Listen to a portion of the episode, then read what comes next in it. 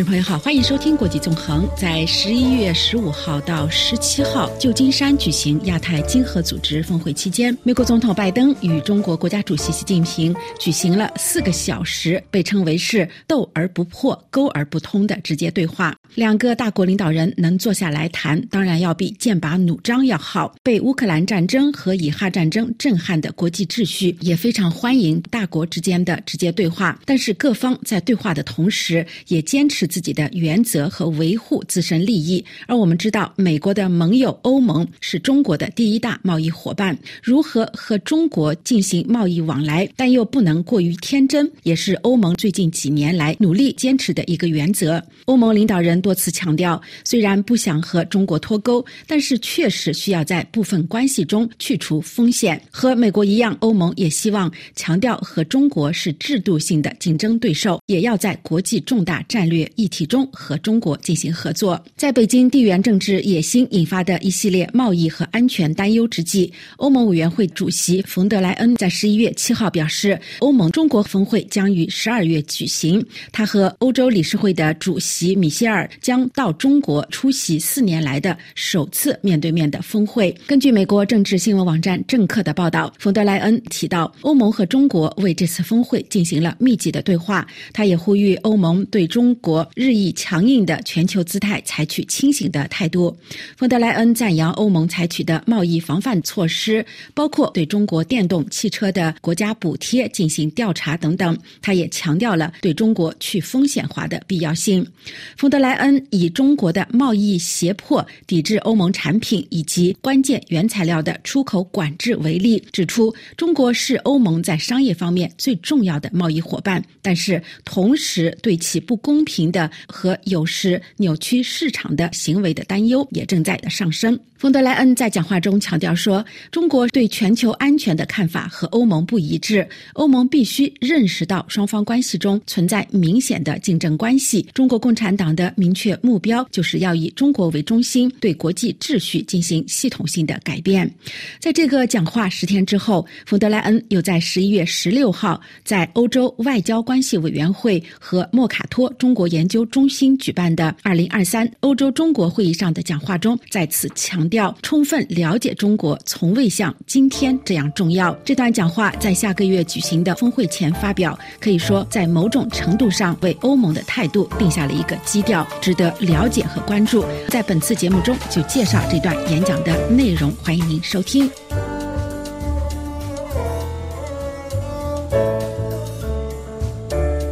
冯德莱恩开门见山指出，中国已经不是十年前的那个国家了。中国的经济政策和全球的足迹都发生了巨大的变化，因此首先需要认清事实。这就是为什么欧洲越来越多的投资于对中国的了解。冯德莱恩强调说，欧盟与中国的关系是未来经济繁荣和国家安全的决定性的因素。目前，乌克兰和加沙两个战争都在欧洲联盟的边界之外肆虐，再加上经济的前景也不明朗。在这个动荡的时代，欧盟和中国打交道时就迫。且需要保持战略稳定性，为此必须诚实的评估中国的演变。冯德莱恩在讨论中国的外交和军事态度之前，首先谈了中国的经济态势，指出。中国的经济轨迹正在发生深刻的变化，目前正进入增长缓慢时期。经济失衡对今天的欧盟来说意义重大。二零二二年，中国对欧盟贸易顺差创下历史最高，达到将近四千亿欧元。中国的全球贸易顺差是历史上任何国家所拥有的最大值，这也是中国政策有意为之的结果。今天，中国的政策不仅创造了更具竞争力的产业参与者，冯德莱恩警告说，中国受保护行业的产能过剩正在涌入全球的市场，并可能破坏欧盟的工业基础。中国自力更生和军民融合的范式对世界产生了巨大的溢出效应。与此同时，中国对外国企业的欢迎程度也有所下降了。许多在华欧洲企业感受到了这种氛围，其中百分之三十的工公司表示，收入同比下降，近三分之二的人预计明年困难将会增加。经济安全和控制的必要性越来越超过自由市场和开放贸易的逻辑。冯德莱恩继续指出，中国国内的这些趋势与在国外，包括欧洲更加自信的姿态相结合起来。中国越来越多的诉诸贸易胁迫，抵制欧洲商品以及对关键原材料的出口限制。他提到了中国最近对钾锗矿潜在出口限制的准备。欧委会的主席认为，这个举动表明，虽然欧盟不想和中国脱钩，但是确实需要降低部分关系的风险。他说：“我们正在以三个支柱为基础，构建去风险的战略。”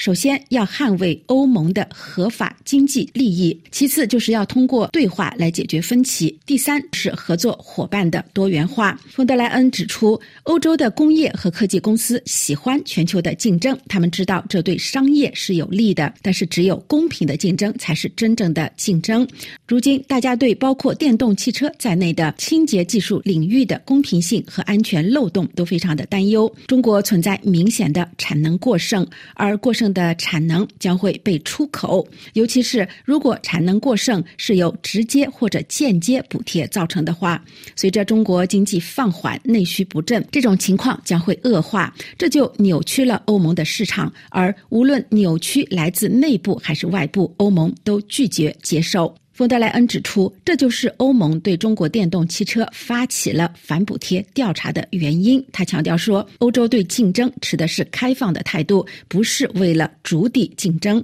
但欧盟在保护自身利益的同时，也要准备好，并且愿意通过对话来解决分歧。冯德莱恩说：“欧盟的目标是要和中国的贸易关系中实现公平的竞争环境，这也是十二月初与中国举行的峰会的核心内容。”冯德莱恩继续指出：“我们将真诚地前往中国，将永远不会羞于提出我们的担忧，但是必须要留出空间，讨论建立更加雄心勃勃、对双方都有利的关系，探讨如何使竞争更加公平，也更加有纪律。”他指出，欧盟与中国的关系的故事当然还没有写完，也没有什么预先就写好的剧本。我们有能力，中国也有能力改变。期待中国采取行动解决当前的失衡问题。他相信这当然也符合中国的长远利益。对于去风险化，冯德莱恩指出，正如公司多元化一样，国家也需要多元化。他进一步解释说，这就是欧盟全球门户的核心。全球门户不仅是为了让欧盟自己的供应链更具弹性，还投资与合作伙伴国家的当地价值链、当地原材料加工能力以及当地劳动力的技能。欧盟因此终于以更加具有战略性的方式来利用其庞大的经济资产，在建立经济伙伴关系时，也更加注重地缘政治，因为地缘政治和地缘经济不能再被视为是可以分开的两个因素。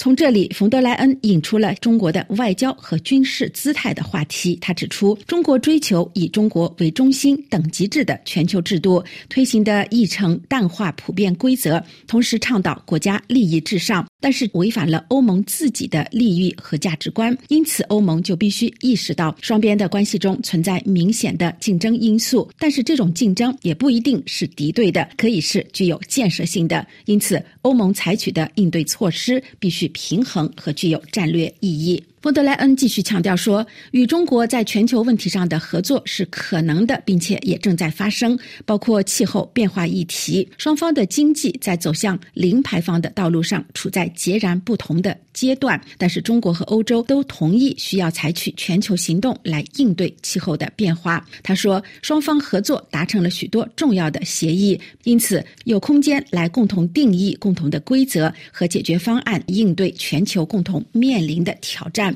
但是，冯德莱恩在此话锋一转，指出欧盟也必须意识到，中国对全球安全架构的看法和欧盟并不一致。观察印太地区的局势时，这一点就非常的明显。因为中国在台湾、东海和南海的强势姿态，不仅影响到了欧盟的伙伴，包括菲律宾等等，也影响到了欧盟自身的全球利益。因为欧盟自己的供应链和贸易路线也受到了巨大的威胁，欧盟必须。对此非常坦诚，以此作为建设性关系的重要基础。对国际地缘政治，冯德莱恩继续表示，印度太平洋之外的地区也同样如此，不同地区之间的联系日益紧密。中国表示，他会始终保持公正，支持和平解决问题，比如在中东问题上。因此，北京所拥有的一切影响力都需要用来防止事态进一步的升级，并在事后发挥影响力。中国显然渴望发挥更多的全球作用，这一个新的角色应该对全球和平与安全承诺更多而不是更少的负责。冯德莱恩在讲话的最后说：“俄罗斯侵略乌克兰的战争也是如此。中国是联合国安理会的常任理事国，这就伴随着特殊的责任。中国表示维护联合国的宪章，但是他并没有和俄罗斯的侵略战争保持距离。那么，欧盟应该如何应对呢？”冯德莱莱。恩指出，他认为前进的道路是必须要和北京接触，以便他对俄罗斯的支持尽可能有限。欧盟必须明确指出，中国在俄罗斯战争问题上的立场将决定未来几年的相互关系。